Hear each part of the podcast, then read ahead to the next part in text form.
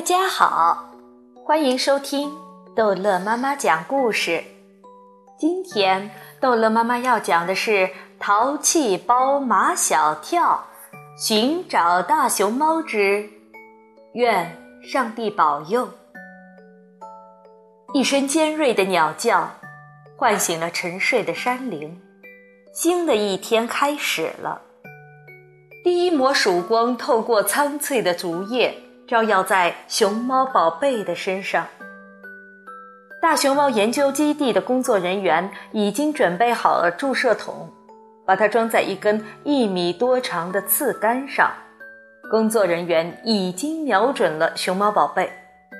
熊猫宝贝还什么都不知道，两只爪子捧着一根温迪给它的肉肠，正吃得津津有味呢。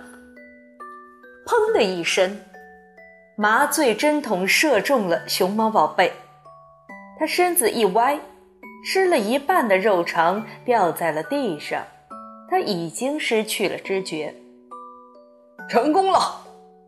叶朗博士蹲在昏迷的熊猫宝贝的身边，检查它的四肢和脚掌，看它有没有被陷阱弄伤。有没有受伤？有没有受伤？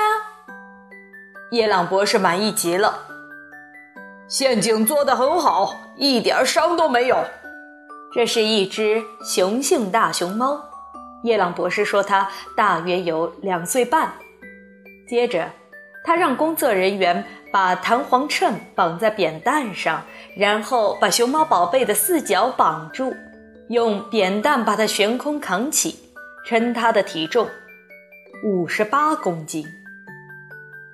没想到它这么重，叶朗博士说：“他还得给他补上一针麻醉剂，否则他马上就可能会醒过来。”又给熊猫宝贝注射了一针麻醉剂，这才给他的脖子上套上装有发射器的颈圈。唐飞还是不明白为什么要给大熊猫安上装有发射器的颈圈。我们研究大熊猫。必须知道大熊猫的生活规律。唐飞还是不明白。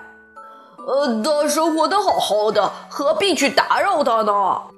叶朗博士是科学家，他有他作为科学家的原则。只有了解大熊猫，研究大熊猫，才能更好的保护大熊猫。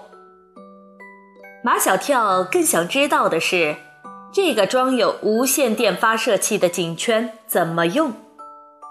叶朗博士是这样讲的：发射器里有一个行动感应装置，会发出两种不同频率的脉搏，一种是每分钟七十五下，代表动物静止不动；一种是每分钟一百下，代表动物正在进食、走动或者做其他的活动。我们通过定位天线。有防水外壳的接收器耳机得到这些信息。颈圈已经顺利地套在了熊猫宝贝的脖子上，可麻醉药的药效还没有过去，熊猫宝贝还在沉睡中。它睡着的模样可爱极了，两只眼睛紧闭着。其实大熊猫的眼睛特别小，黑眼圈特别大。把他的眼睛放大了十倍，看上去像两只吊起来真的大大的黑眼睛。温迪的问题又来了，他问叶朗博士：“大熊猫为什么有两个大黑眼圈？”这个问题嘛，至今我还没有研究出来。我先给你讲一个民间的传说吧。叶朗博士还是很会讲故事的。很久很久以前，一只豹子和一只大熊猫在大山里打架。一个小姑娘看见了，她知道温和善良的大熊猫打不过凶猛残暴的豹子，就把豹子引开了。大熊猫得救了，小姑娘却被豹子吃掉了。大熊猫难过极了。他把全世界的大熊猫都召集到这座山里来，要给小姑娘举行一个盛大的葬礼。按照葬礼的习俗，每只大熊猫都要佩戴黑纱。葬礼上，大熊猫们都哭得很伤心，眼泪流啊流啊流不完。他们就用黑纱去擦眼睛，黑纱擦黑了大熊猫的两只眼睛。他们越哭越悲伤，哭得天旋地转，哭得头晕耳鸣。他们又用黑纱去挖耳朵，结果两只耳朵也被染黑了。他们还相互拥抱，安慰伤心的同伴，结果。在大熊猫的身上也留下了黑色的印记。大熊猫全身的皮毛本来是雪白雪白的，整个葬礼下来，所有的大熊猫身上都白一块黑一块，就成了现在这个样子。昏迷中的熊猫宝贝似乎也在听这个悲伤的故事。叶朗博士刚讲完，他居然动了一下。他醒了，熊猫宝贝慢慢的睁开了眼睛，对着马歇尔先生的镜头，他歪了歪脑袋，又张了张嘴巴。马小跳，你猜他想说什么？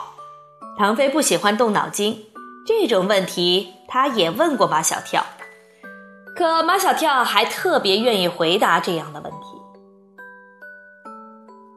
他说：“马歇尔先生。”我知道你是世界上大名鼎鼎的摄影家，可是你能给我拍一张彩色的照片吗？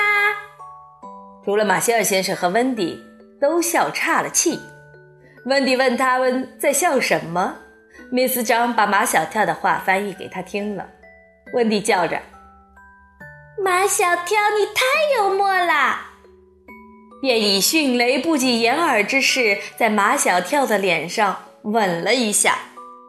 哈哈哈哈唐飞笑死了，他在马小跳的耳边说：“马小跳，你不要再幽默了，你要再幽默，他还亲你。”马小跳恼羞成怒，他问温迪：“哎，你为什么不去亲唐飞？他也很幽默。”可惜温迪听不懂马小跳的话，Miss 张不仅不帮他翻译，还调侃他。马小跳，你也太小气了！人家美国女孩子喜欢幽默的男孩子，亲亲你怎么啦？一点绅士风度都没有。就是马小跳一点绅士风度都没有。唐飞又在一旁煽阴风点鬼火。熊猫宝贝已经完全清醒过来，叶朗博士拍拍他的屁股：“走吧，宝贝儿。”到你喜欢去的地方去。熊猫宝贝儿向前走了几步，又回头看看他们。他已经感受到这些人们对他很友好，很爱他。现在要离开他们，他还有些恋恋不舍呢。等一等，宝贝儿。温迪想和宝贝儿留合影，他跑到熊猫宝贝身边。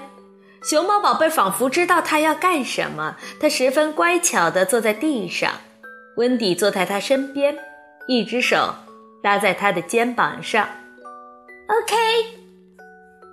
马歇尔先生从不同的角度拍了好几张。温迪取下他脖子上的一个胸挂，那是一个银质的十字架，是他外祖母送给他的，要他一直带在身上，说上帝可以保佑他。现在，温迪要把这个十字架送给熊猫宝贝儿，他希望上帝能保佑熊猫宝贝儿，保佑他健康平安。温迪把十字架戴在熊猫宝贝儿的脖子上，熊猫宝贝儿似乎对这件礼物非常满意，他埋下头看看十字架，又把头抬起来，轻轻地叫了一声：“该分别了。”温迪拍拍熊猫宝贝儿的屁股。走吧，宝贝儿，愿上帝保佑你。熊猫宝贝扭着可爱的屁股，慢慢的走了。马歇尔先生举起相机，拍下了他即将消失在密林中的最后一个镜头。好了，这一集的故事就讲到这儿结束了。欢迎孩子们继续收听下一集的《淘气包马小跳》。